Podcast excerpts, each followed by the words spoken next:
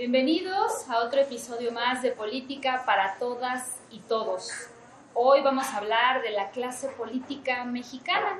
Es un tema muy controversial, es un tema que no a todos gusta, pero que es muy necesario hablar de él por lo que implica y porque los partidos políticos actualmente nos representan como ciudadanos. Entonces es muy importante abordar el tema y irlo desmenuzando y qué mejor nuevamente Daniel Serrano contigo para que vayamos platicando poco a poco. Quisiéramos arrancar, Daniel, en donde tú nos comentaras cómo son los políticos en la actualidad y qué tanto se parecen a esos políticos que tú conociste cuando tenías 14 años y cuando decidiste enfilarte a participar políticamente. Bueno, muchas gracias, este, Angélica, por seguirnos ayudando a, entender, a, participar en este espacio para que la gente pueda comprender mejor y asumir que la política es un asunto de todas y de todos. Eh, hay una evolución, creo, en este momento, de eso que se ha llamado la clase política y que tendría que dejar de llamarse la clase política. No puede haber una clase política. Y estaríamos hablando de entrada de los privilegiados y las privilegiadas. ¿Cómo son hoy las políticas y los políticos de nuestro país? Están viviendo un proceso de evolución. Tenemos la presencia de eh, personajes que llevan muchos años en la vida pública del país, eh, particularmente en el PRI, en el PAN, quienes han sido diputados tres veces, cinco veces, tres veces presidentes o presidentas municipales, tres veces más diputados, regidores, síndicos, eh, que quizá han crecido bajo la máxima esta que se repetía mucho en el PRI, ¿no? que decían que eh, vivir fuera del presupuesto era vivir en el error. Hay mucho de eso aún, pero también eh, con la irrupción de Morena está participando una generación, yo no diría una clase, una generación de políticas y de políticos distintos. Quizá algo que puede expresar muy bien eh, cómo la gente común se pudo empezar a hacer de espacios eh, de elección popular fue este proceso de Morena para construir sus listas plurinominales. En los municipios también tenemos nuestra lista plurinominal, que son las regidoras y los regidores, eh, y también la, la lista plurilocal, y la lista plurinominal también de, corte federal. Cuando Morena resolvió que estos listados plurinominales se iban a sortear a través de una insaculación, una tómbola, hubo escándalo en el país. ¿Cómo es posible? Va a llegar, y así lo decía en la derecha, ¿eh? va a llegar cualquiera a ser diputado. Pues sí, de eso se trata, que cualquier hombre o mujer en el según lo que dice la Constitución, pues tenga la posibilidad de votar y ser votado, de ser votada. Entonces, eh, así se incorporan ahora a esta, a esta coyuntura que atraviesa el país. Así se incorporan muchas compañeras y compañeros a nuevos encargos. Hoy tenemos presidentas, presidentes municipales, diputados, diputadas, incluso senadores y senadoras que no tienen un antecedente de provenir de la llamada clase política. Hay una evolución creo que para bien. Creo que nos estamos acercando y así debería ser. Creo que el ideal tendría que ser que quienes nos representan eh, eh, en las cámaras, quienes nos representan en las administraciones municipales, federales, se parezcan cada vez más a la gente de a pie, a la gente común. Sin embargo, también en, política, Daniel, y en, esta, en estos representantes de los ciudadanos que participan en partidos políticos, para no llamarles clase política, históricamente también se ha dividido a los políticos en los de izquierda, los de derecha, los del centro, pero también hay una definición muy propia para esas, para esas palabras, para esos conceptos. ¿Cómo entender quién es de izquierda? ¿Solo el que está en el PRD es de izquierda? ¿El que está en el PRI es de derecha? ¿O cómo entender estos conceptos muy básicos justamente para comprender lo que significan las ideologías? Yo creo que hoy atravesamos una tensión. Una primer tensión por si es válido o no los conceptos tradicionales de izquierda, derecha, centro, heredados por la, por la propia Revolución Francesa. Eh, y también vivimos una campaña, somos herederos de una campaña mediática de largo aliento para decir que se habían acabado las ideologías. Y una campaña mediática de muy largo aliento, estoy hablando de más de 30 años, de insistir en que todos los políticos son lo mismo. Y luego que la política es mala. Y entonces eso, con el incentivo al ciudadano, como tú ciudadano, ciudadana, eres bueno, pues no te metas a la política. Y menos aún polarices.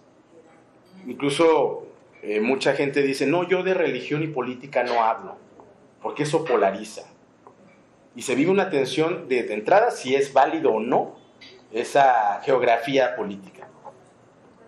Yo creo que la ideología nunca se ha ido. Más bien estamos presenciando una nueva confrontación ideológica.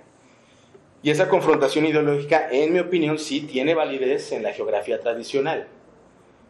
Y los espectros de esta geografía política eh, tienen que ver con principios. Con principios como igualdad, libertad, fraternidad, solidaridad. Y qué tanto un espectro político, partidario particularmente, lo defiende o no, lo promueve o no. El sector de la derecha cree que todas y todos somos iguales en el país. Yo creo que no. Incluso hay planteamientos de no, a ver, a ver, ustedes tienen que estudiar en este tipo de escuelas, nosotros estudiamos en otro lado. Ustedes tienen que vivir en estas colonias, nosotros vivimos en otros fraccionamientos. ¿Cuáles crees que son los principios de la derecha especialmente? justo la desigualdad, la inequidad. ¿no? Pero explícitamente. Sí, la, sí. Lo que pasa es que son muy hipócritas. ese es el problema central. Con la derecha es el problema central. Son muy hipócritas. Ellos no salen a decir, este, somos de derecha. Saben incluso que es indefendible la posición ideológica. Saben incluso que no solo en este país, no solo en el continente, sino en el mundo, el neoliberalismo, este proyecto económico que favorece la concentración de la riqueza en unos cuantos en detrimento de las mayorías, está en declive. Entonces parece vergonzoso salir a decir que son de derecha. Y entonces tratan de camuflajearse diciendo, no, no, es que yo no soy de derecha, pero yo sí creo que, que la familia que quiere Dios es la de mamá, papá, perrito, jardín, coche, ¿sí? Pues porque no lo dicen como es, pues, o sea, son de derecha. Y entonces todos los que estemos por fuera de esa dinámica, todos los que no creemos que hay un solo modelo de familia, entonces estamos fuera de lo que ellos promoverían. Lo mismo, ¿no? No es que la concepción está desde el momento y empiezan con su discusión. Cómo va una mujer a abortar. Hay opciones tiene que darlo en adopción en todo caso, pero no puede interrumpir este milagro de la vida. Y no salen a decir, es una posición de derecha, es una posición que atenta con la contra la libertad de una mujer de decidir sobre su cuerpo. Y no lo aceptan. Entonces, hay mucha hipocresía y hay un choque de valores. Y lo que tendríamos que hablar de manera más pública, más honesta frente a la población es qué defienden, qué, qué ideario defiende la derecha ¿qué ideario defiende la izquierda? En términos sociales, culturales, políticos y lo más importante, económicos. El planteamiento de la derecha es la riqueza del país, del sector petrolero, por ejemplo, tiene que estar en manos de unos cuantos. Y de esos negocios nomás nos beneficiamos nosotros. El presupuesto tiene que estar también para generar grandes negocios de unos cuantos. Y cuando llega un presidente que aunque no les guste, es de corte de izquierda, y dice, no, vamos a redistribuir la riqueza entre la población y particularmente entre la población más necesitada, que casualmente en nuestro país es la mayoritaria, pues no les gusta. ¿no? Y entonces empiezan también los mitos. No, no, no, es que son pobres porque son flojos. Y luego esos flojos, el presidente les alimenta más la flojera porque les va a dar dinero gratis. Y esta idea contra los jóvenes de los ninis, y, hay, todo, hay todo un ideario que no aceptan, pero que sí promueven a través de una palanca, un pilar de la propia derecha, que son los medios tradicionales de comunicación. Los empezabas a enlistar ahorita, pero recuérdanos cuáles serían entonces los principios de la izquierda y si los que militan en la izquierda actualmente siguen esos principios. Yo, yo soy, este, digamos, aunque, aunque soy joven, sí soy muy clásico en eso. O sea, sí es libertad, igualdad, solidaridad, fraternidad. ¿Y eso vemos en los políticos de izquierda actualmente? En los que son de izquierda sí. Porque también este, hay, una, hay un sector, yo creo que incluso deberíamos de hablar de las izquierdas. Nosotros, yo participo en una izquierda partidaria. Y yo creo que la izquierda partidaria en este país es Morena. Morena tiene sus propias tensiones, porque también hay militan unos que no son tan de izquierda, o que llegaron en una coyuntura y que no están comprometidos con el ideario, con los principios, con las convicciones del partido, que llegaron por un interés concreto. Y una vez eh, satisfecho ese interés, pues puede que, permanezca, que permanezcan aquí o que se vayan. ¿no? Pero quienes son de izquierda sí, creo que sí, defienden esos principios. Por ejemplo, el, planteamiento del licenciado López Obrador de decir vamos a hacer una pensión para los adultos mayores y las adultas mayores de todo el país, que han aportado su trabajo y que ese trabajo que han aportado nos ha servido a todos y ahora es momento de retribuirles a partir del presupuesto público para que tengan una vida digna, pues es un principio de igualdad, es un principio de solidaridad, es un principio de fraternidad. La, la propia posibilidad de que se discuta en las legislaturas sobre el consumo de la marihuana, tiene que ver también con la promoción de libertades. El planteamiento de la, de la Secretaria de Gobernación en torno al movimiento feminista y empujar esa agenda y empujar que las mujeres deciden sobre su cuerpo, pues es un asunto también de libertades. Morena o el Movimiento de Regeneración Nacional se funda desde los principios de izquierda. ¿Cómo fue este proceso de fundación de este ahora partido, pero que en su momento fue un movimiento social muy importante? Sí, Morena se funda es bien compleja la fundación de Morena porque somos un movimiento social con licencia de partido político. Eh, tuvimos que ir a una consulta eh, en asambleas. Hicimos 300 asambleas en el país para definir por los integrantes del movimiento si permanecíamos solo como movimiento o si nos volvíamos partido político. En el Estado, en el estado de México, por ejemplo, en el distrito 40 de Sinacantepec, la gente votó mayoritariamente porque fuéramos solo movimiento. E, es el caso que, conozco bien del Estado. Y eh, somos un movimiento que tiene una bandera. O sea, los, movimientos tienen banderas concretas. Yo he hablado mucho sobre el movimiento estudiantil y reivindico mucho esa lucha del 99, pero hay movimientos que defienden los bosques, pero está el movimiento feminista, pero está el movimiento que defiende el rescate de los cuerpos de agua. O sea, cada uno tiene una bandera. Morena tenía una bandera también. La bandera de Morena es que en este país las elecciones fueran libres, que la gente pudiera, pareciera una, una obviedad, ¿no? Pero que la, que la gente pudiera votar por sus gobernantes y ese resultado se respetara. Es decir, el respeto al voto era la bandera central de este movimiento, que Andrés Manuel había empujado desde hace mucho los éxodos por la democracia, desde Tabasco, o sea, el camino ha sido largo. Y surgimos al mismo tiempo, sí, con un ideario, pero también de manera muy práctica. Ante la desconfianza de, la mayoría de los partidos políticos, dijimos, tenemos que hacer el partido propio. No podemos estar ante los chantajes de los demás partidos políticos, tenemos que tener nuestro propio instituto y con ese competir.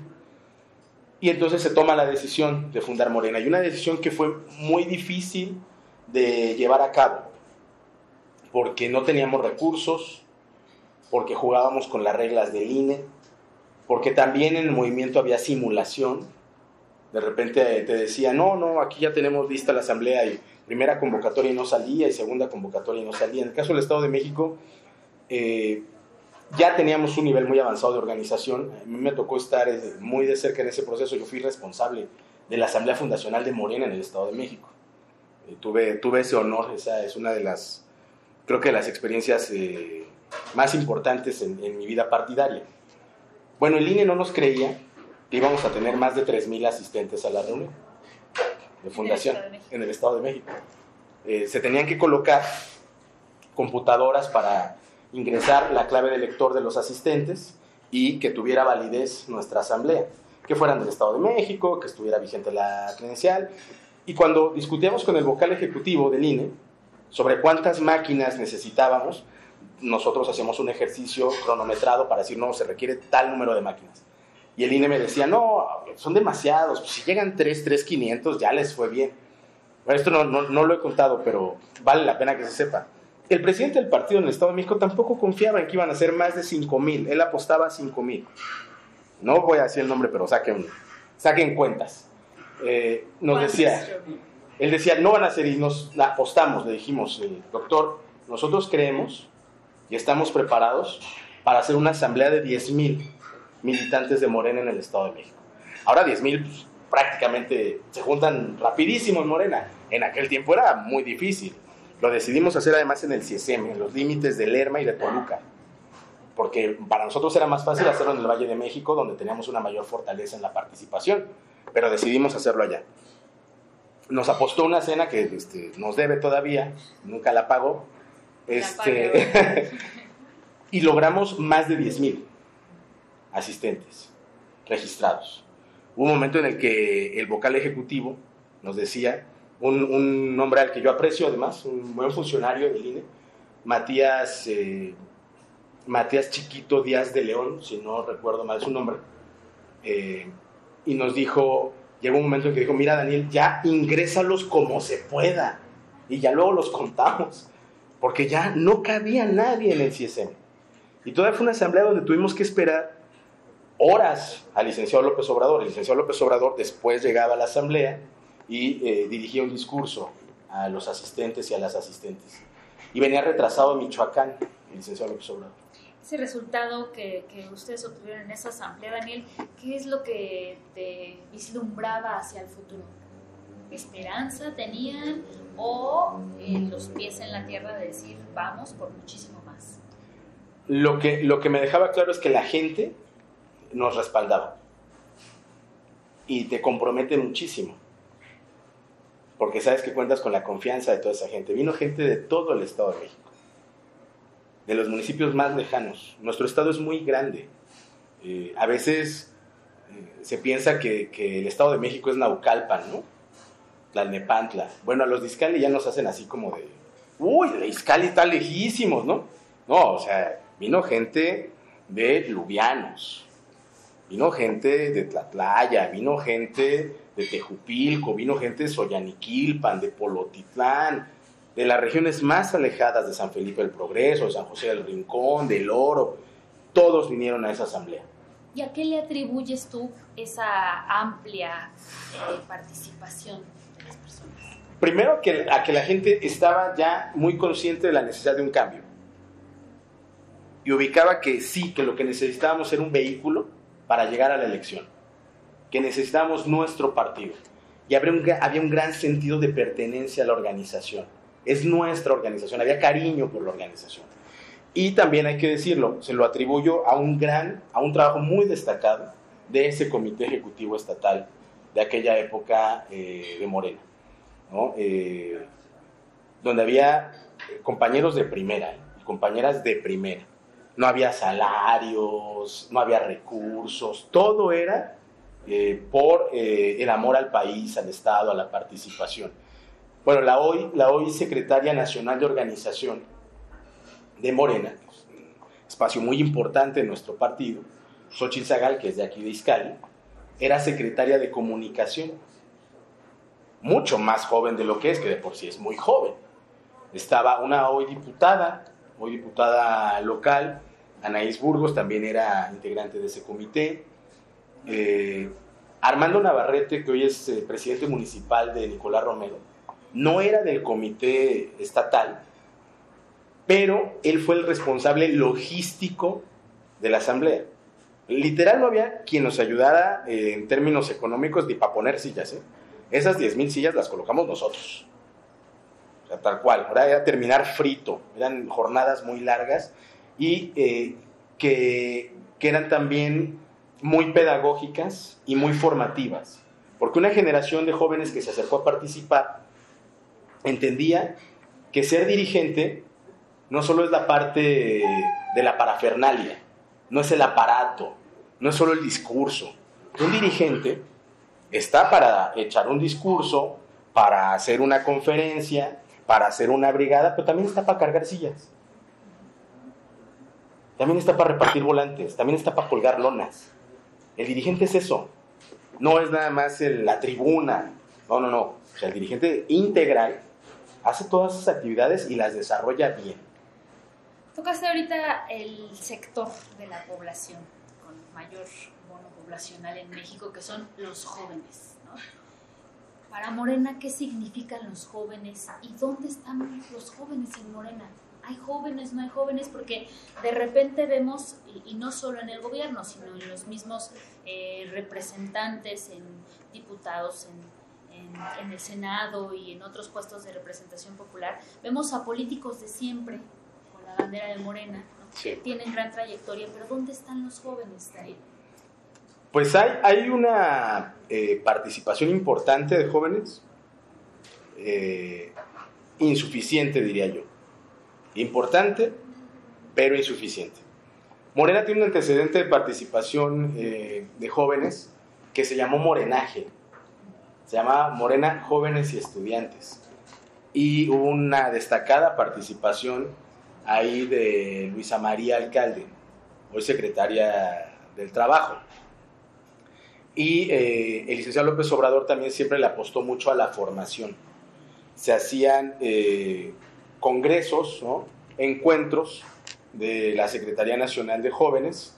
También estaba, por cierto, Patricia Ortiz Couturier, hoy delegada en la Ciudad de México. Este, y se organizaban y se, invitaba a personajes que nosotros tenemos respeto por ellos, del sector intelectual del partido a Pedro Miguel, a Paco Taibo, a Bartra, a, que, a Díaz Polanco, a que hablaran con los jóvenes y, explicaran cómo era el asunto de la participación. Yo creo que fue muy rico en la parte ideológica, pero creo que no se avanzó suficiente en la parte instrumental. Hay una parte ideológica que tiene que estar presente, pero también la política sucede de manera concreta. Y creo que al no poner un énfasis en cómo sucede la política de manera concreta, Hoy tenemos a muchos compañeros jóvenes que participaron en esos procesos de formación ideológica que hoy están absolutamente deformados y que piensan que la participación política tiene que ver solo con encargos de elección popular. Entonces, eh, creo que es insuficiente porque tampoco en términos numéricos están presentes en la proporción poblacional. Esto es, eh, pensemos, si hiciéramos una comparación, de acuerdo a lo que tú dices, bono poblacional, en el gabinete, pues no, no, no cuadra, ¿no? Si hiciéramos una comparación de cuántos jóvenes tendrían que estar en las legislaturas, pues tampoco cuadra. Y no tiene que ver con un asunto de cuotas, ¿eh? eso es muy importante también, porque esa discusión la tuvimos en el PRD, yo me acuerdo de eso, y se hablaba hasta de la cuota joven y de la cuota mujer. Pero como el PRD funcionaba con las corrientes, que además eran legales, o sea, se, militaba en una corriente de forma legal, había un manual para que hicieras tu corriente, eh, pues no tenía, no tenía una repercusión real de la participación del sector, porque era el joven de la corriente tal. Pues entonces era una correa de transmisión de decisiones que ya se habían tomado a nivel popular. Y eh, hace poco surgió en, Morena un movimiento que está intentando posicionar una agenda joven, que creo que la agenda joven no tiene que ver necesariamente con un porcentaje de candidaturas de jóvenes, que deben de estar, sí, pero no por cuota. ¿Cuál es la agenda? ¿Cuáles son los temas? ¿Cómo colocamos eh, la discusión de cuáles son los temas que debería de estar discutiendo el sector. Eso es lo más importante, más que los espacios. Ahora, hablas tú que sí hay una, sí hay un sector importante de jóvenes en Morena, pero insuficiente. Sí. ¿Y qué pasa en los liderazgos? Hay los jóvenes que están participando actualmente se desaniman, tienen realmente la aspiración de, llegar a las dirigencias a los puestos de liderazgo, eh, Daniel, o en el camino, como saben que les faltan 40 años para poder llegar a un puesto así, pues simplemente desertan, deciden no seguir adelante, o solo están tras bambalinas.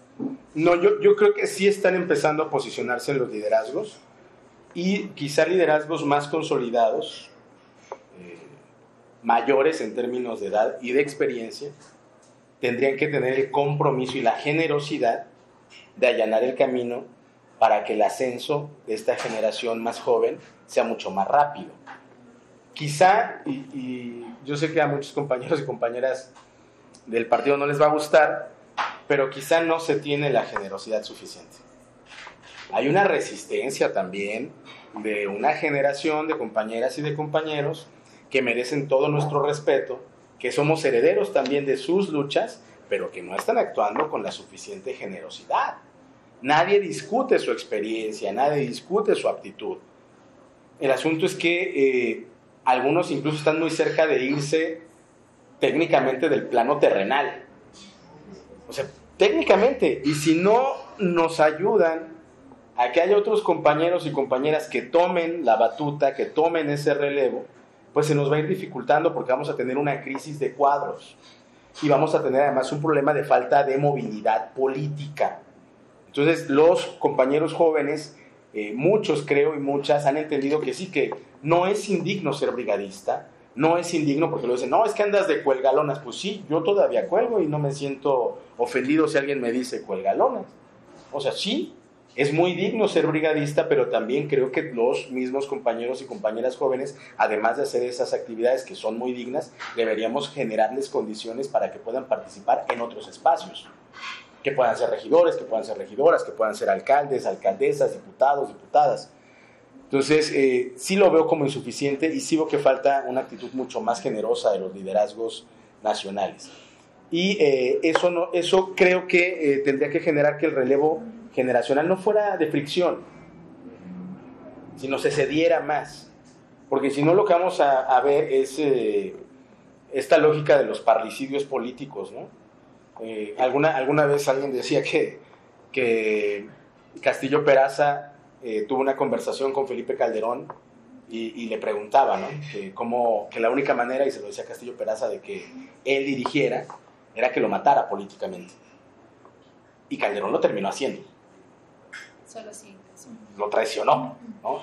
Y yo creo que la lógica de las traiciones, de los rebases a la mala, eh, no debería de caber en, en la práctica política de izquierda. Porque si somos una práctica política que nos guía la solidaridad, la fraternidad, pues tendríamos que buscar la manera de la incorporación de estos compañeros y de estas compañeras sin resistencias, entendiendo además que los grandes temas y que los grandes protagonistas de esa lucha van a ser ellos y van a ser ellas. Ni siquiera los que rondamos los 30, 40, ¿no? Sino los que rondan los 20. Ellos son los que van a enfrentar a la derecha en el momento de mayor crisis, en el ciclo que viene en 12 años, que es más o menos siguiendo la, la lógica latinoamericana, la generación que va a enfrentar a esa derecha, quizá radicalizada, pues no van a ser los compañeros, lo con mucho respeto, no van a ser los compañeros que hoy tienen 70, van a ser los compañeros que hoy tienen 20.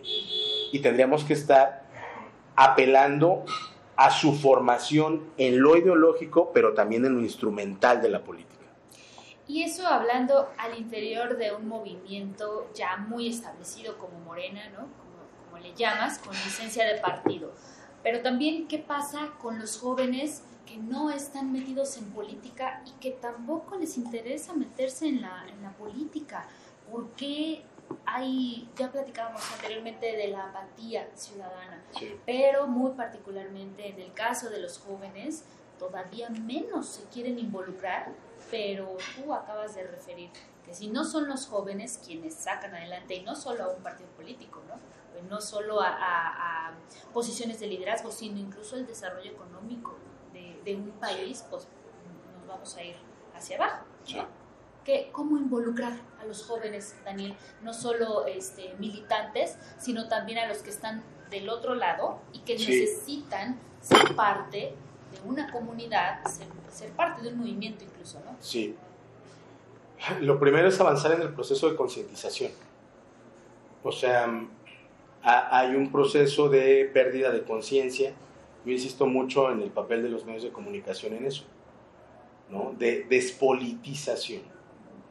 Y tenemos que ir a un ejercicio de politización, de toma de conciencia, que sea muy inteligente, que sea muy creativo, que utilicemos nuevos formatos, eh, que tomemos las redes sociales, que acerquemos los temas a los jóvenes, porque eh, claro que si tú le dices a un joven o a una joven que hacer política es hacer campaña por un señor que ni conoce, que además lo ve y le cae gordo nomás de verlo, ¿no? Este, pues va a ser muy difícil. No hablan como ellos, no comparten códigos con ellos. Lo que puedes en todo caso hacer es compartirles, ¿no? vinculándote a su realidad. Los jóvenes y las jóvenes de este país hoy, hoy no van a tener posibilidades de tener una casa propia. Y se los tienes que decir, porque previo a la participación tiene que haber un proceso de indignación. Primero te indignas y luego te incorporas a participar para cambiar esas condiciones. Pero no te puedes indignar si no tienes información, si no sabes qué pasa. Hay que decirles, no, no van a tener derecho a una vivienda.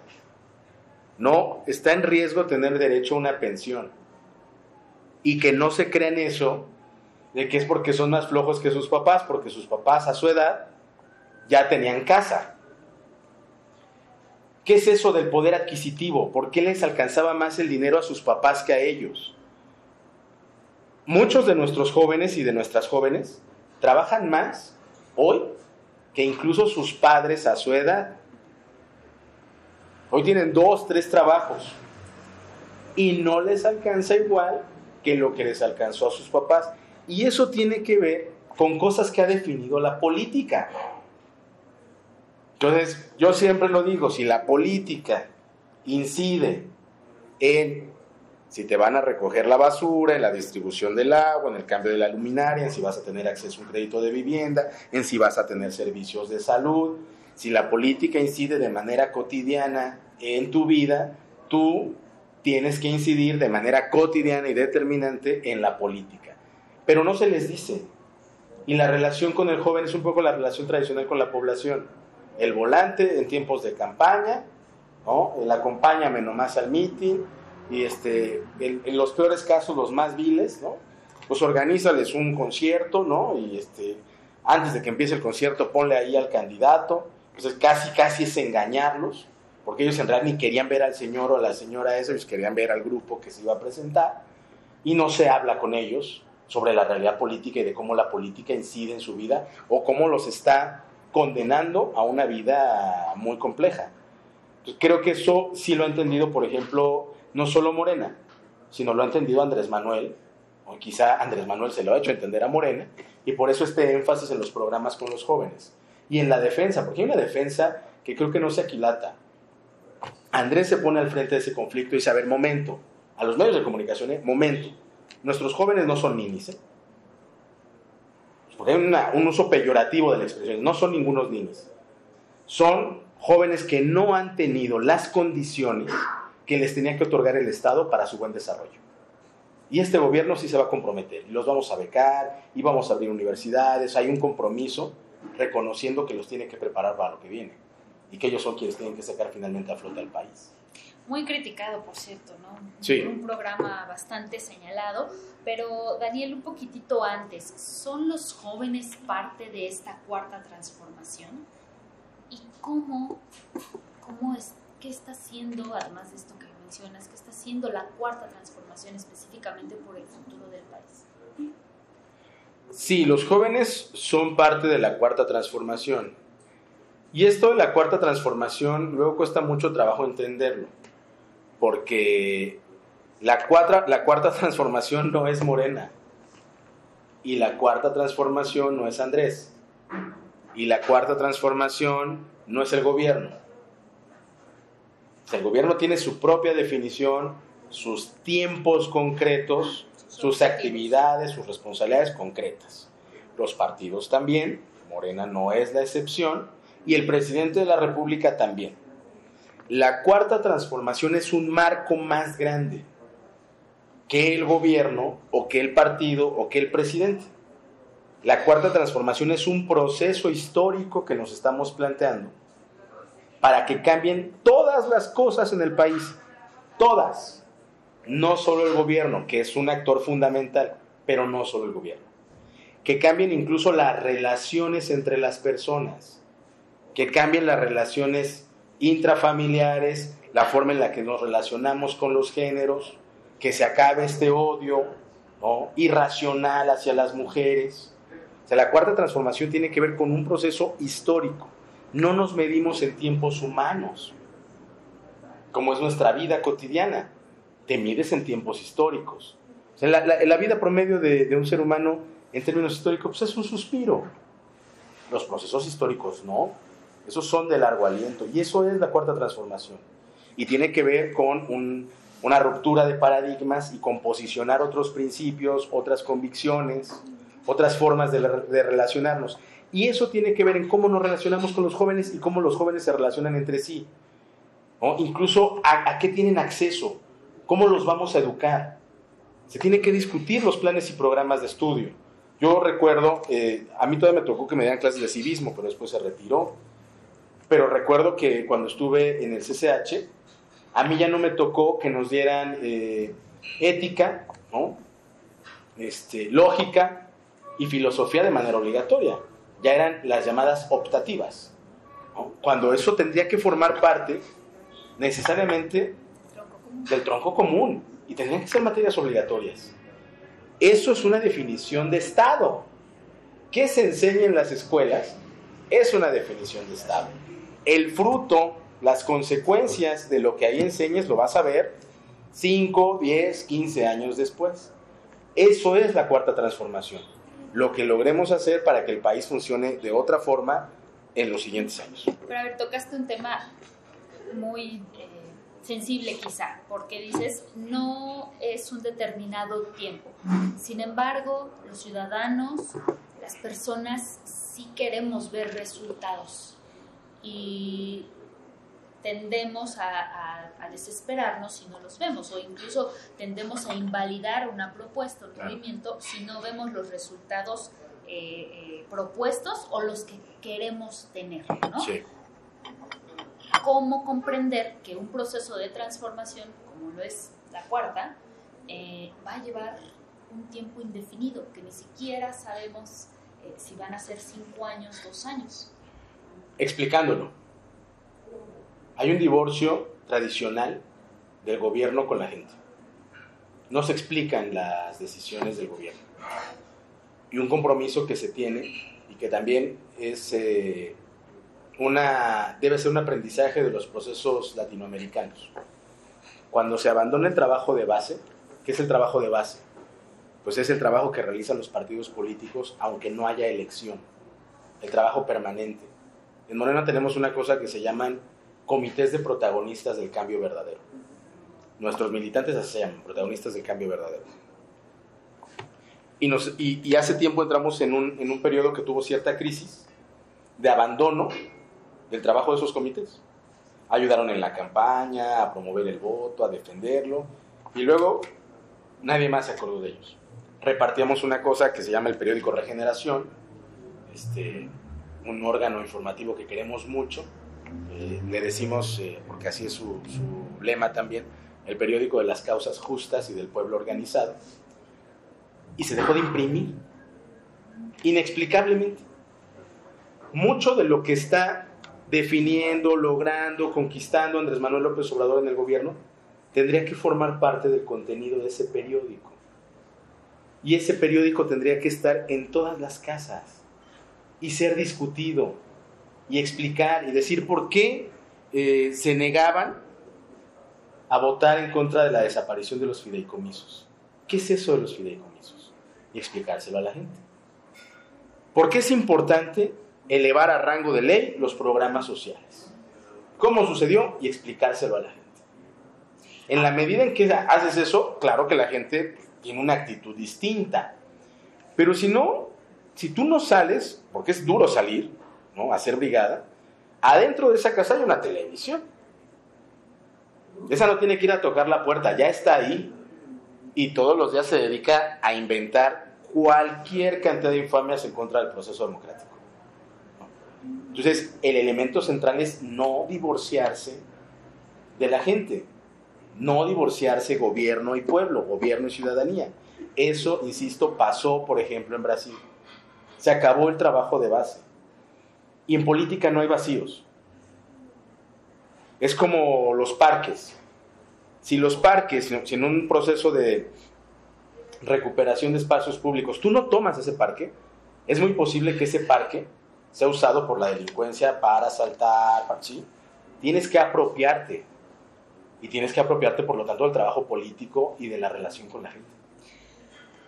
Las personas que, que, queremos ver un verdadero cambio en el país, que algunos asumen ya está ocurriendo, otros creen que le falta mucho, deberíamos de, de pedir tiempo ¿Es así, Daniel? ¿Un tiempo para que eh, eh, la transformación del país verdaderamente ya este, tenga forma, cobre forma?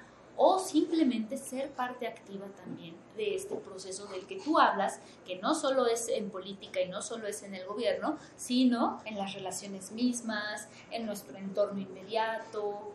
¿Cómo, cómo, la gente podemos em, ser parte de una transformación sin estar en la política? Es que sí estás en la política. Si tú no te ocupas de la política, la política tarde o temprano se va a ocupar de ti. O sea, eso sí o sí. Pero, pero creo que tienen que ser las dos cosas. Sí necesitamos apelar a, un, a una ciudadanía de mayor exigencia. Sí tenemos que fomentar que la ciudadanía sea más exigente hay, este, hay un meme, ¿no? Que dice que celebrar que un funcionario público haga obras es como celebrarle a un cajero que te dé dinero. Pues es su trabajo. Entonces tenemos que fomentar, sí, ciudadanías mucho más exigentes, pero al mismo tiempo tenemos que participar para que eso suceda. Porque si no, otra vez el asunto de los políticos. Entonces mi compromiso es voy, voto, ese día, ¿qué? ¿Ya voté y qué? ¿Y el cambio? Pues no, es que no es así. Pero es que hay que explicar que no es así. Y hay que explicar que las transformaciones no son así. Es como si en los procesos revolucionarios le hubieran dicho al general Villa, confiamos mucho en usted, vaya. No, pues no era vaya, era vamos. Y se participaba en el proceso de lucha. Entonces, son las dos cosas. Si no tenemos por qué todo el tiempo pedirle paciencia a la gente, pero la gente no todo el tiempo debe decir es un asunto de ustedes. Es un asunto de todas y de todos, pero además creo que sí está tomando forma el proceso de transformación. Tan está tomando forma que pues tienes a una derecha recalcitrante, muy molesta, incluso amenazando con descarrilar el proceso institucional, eh, salen en una pista paralela, conformamos un frente electoral, pero si el frente electoral no funciona, pues conformamos una organización muy provocadora, muy de corte golpista. Entonces, claro que hay avances. Si no estuviéramos avanzando en nada, esas organizaciones no existirían. Ahora, se confunde también, o, a ver, defínenos si es este, este nivel de exigencia del que hablabas, que tendría que ser también más alto en los ciudadanos, ¿esa exigencia es válida a la, o es... Em, directamente proporcional, digamos, a la oposición que todo el tiempo está incluso atacando al presidente. ¿Es esa la exigencia que se necesita? No, yo creo que la exigencia ciudadana es legítima y es hasta deseable, porque implica participación, porque implica toma de conciencia. La, los planteamientos de la derecha, este tipo de organizaciones como el Frena, son, son absurdos. ¿no? Pero que están este, involucrando ciudadanos. Sí, más o menos, ¿no? Porque eh, si, si, juzgamos a raíz de las fotografías, pues no, no, en las, en las casas de campaña que volaban en el Zócalo no había ciudadanos, no había nadie, ¿no? Eh, están siendo inflados por los medios de comunicación. O sea, un buen día te amanece un liderazgo de la oposición. ¿Que lideré a qué? ¿A quiénes? ¿Cuántos eran? ¿Dónde estaban? ¿Qué dices? ¿Quiénes son? Nada. Ficticios muy parecido a los fenómenos latinoamericanos. Te los crean, te los inventan, arman un personaje. Eso hicieron con Peña Nieto. Peña Nieto era un funcionario muy menor en el Estado de México lo hicieron personaje, lo hicieron gobernador, y luego ese mismo personaje lo incrementaron a una escala nacional y lo hicieron presidente.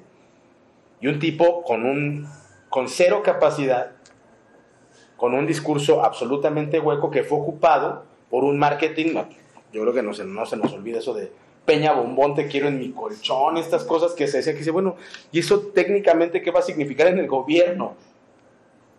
Y con la derecha pasa eso, son muy de crear personajes. Los crean, así tal cual, son, son, son liderazgos de microondas. Entonces, eh, yo no veo una participación, una participación eh, muy, muy potente de ciudadanía en este tipo de fenómenos. Sí veo una invitación y una trampa que le tienden a la gente para decir nosotros somos la oposición y Andrés Manuel está loco y bueno, ahora ya no, ya no, ya no le cuelgan otras cosas que le, que le colgaban en campaña, ¿no? Pero sí tienes una, una estrategia mediática intentando convencer a la población, por ejemplo, de que Andrés es corrupto. ¿no? Eh, tienen estos videos de lo, que, de lo que sucedió con Pío y de lo de los contratos en Pemex y entonces eso, traducción inmediata, Andrés Manuel es corrupto. Y hay una campaña mediática para, dirigida a la población para convencerlos de que Andrés es corrupto. Y entonces a estos eh, fenómenos eh, de liderazgos salen y dicen nosotros somos los que vamos a combatir la corrupción. Y como la corrupción es él, lo vamos a combatir a él. Pero que también se disfraza de exigencia, exigencia ciudadana hacia eh, este, pues, servidores públicos, representantes populares. Sí, y existe a diversa escala. O sea, esto que, que señalas eh, sucede en lo nacional, pero sucede en lo estatal, pero sucede también en lo municipal. Y yo insisto, hay, hay una crítica de muy mala fe, ¿no? Hay una crítica que es bienvenida, eh, que, que tiene sustento, y hay una crítica que es irracional. ¿no? La mayoría de la crítica que realiza Frena y estos es una crítica absolutamente irracional, no tiene asidera, incluso no lo pueden comprobar. Y tan no pega en el ánimo que según incluso sus propios sondeos, ha incrementado el nivel de simpatía del presidente de la República. O sea, no han logrado todavía, no lo van a dejar de, intentar, pero eh, no, no, han logrado pegar en el ánimo de la población, porque también es una población, eh, esto ah, lo que hemos platicado en otros, en otros momentos, venir desde el 2005, 2006, empujando, tocando puertas, concientizando, hablando de la existencia del PRIAN, de la mafia del poder, de los que se roban el dinero del gobierno, sí ha generado una toma de conciencia de la gente. La gente no es tan ingenua, la gente no les compra todas, la gente diría, licenciado está más avispada, Y no se va a la primera con ellos. Entonces, eso puede ser la explicación de por qué se incrementa el nivel de popularidad de Andrés Manuel ante los ataques de la derecha pero nos obliga a repensar la estrategia porque el presidente de la República se va en el 2024. Oye, Daniel, y para ir redondeando un poco, ¿qué es lo que podemos esperar de los políticos actuales? Eh, vamos a llamarlo de izquierda, porque eh, son los que tienen los principios, que yo creo que la mayoría de los mexicanos se pronuncia a favor de ellos. ¿Qué podemos esperar de los, de los políticos que, que actualmente nos están representando, están siendo parte de un cambio, de una transformación. Tendremos que esperar que actúen con sentido común, con humildad, con generosidad, pero sobre todo con sentido común. Hace falta tanto sentido común en el ejercicio político. Y dicen algunos eh, compañeros y compañeras, sí, nada más que el sentido común es el menos común de los sentidos. Pero se toman decisiones aún, incluso de, eh, no, no, no iría hasta el tema de Andrés, pero sí en gobiernos municipales, en gobiernos estatales, en legislaturas, se toman muchas decisiones al margen de la ciudadanía y que carecen absolutamente de sentido común. Tendríamos que esperar de ellas y de ellos generosidad, humildad, comunicación, diálogo permanente, apertura porque también hay compañeras, compañeros muy obtusos. que se hacen de los encargos y a partir de sentarse en una curul dicen, yo sé lo que es mejor. El que era muy radical y que criticaba tanto al gobernador porque se robó la elección del Estado de México, se robaron la elección, del Mazo se robó la elección, y lo criticaban muchísimo, y ahora que son diputados o diputados, hay que mantener la gobernabilidad. Lo más importante es la unión. A ver, a ver, a ver, a ver, o sea, tienes ni dos años de ser el más radical de los radicales, lo estás entregado al gobernador. Congruencia, consecuencia, hay que esperar de ellos, que sean consecuentes, que sean congruentes, que no, porque hasta, hasta se empiezan a disfrazar de diputados y diputadas, ¿no? o sea, tenían una forma y ya se hacen de los encargos y ya, ya traen el disfraz, ¿no? o sea, este tema luego de los pines, ¿no? Híjole, parece que si no usan el pin de diputados se sienten desnudos o desnudas. Eh, no perder la relación, no divorciarse de la gente decía el licenciado López Obrador y tenía razón. Eh, vayan a la Cámara a lo indispensable. A lo indispensable. Y el resto del tiempo, váyanse al territorio. Sigan en contacto con la gente. Eso es lo que hay que esperar de ellos. ¿Por qué crees que pase esto que, tú mencionas, en donde pierden quizá la congruencia, una vez llegando a, ese puesto que, por el que lucharon, ¿no? incluso por el que este, pues, se acercaron a la gente en su momento.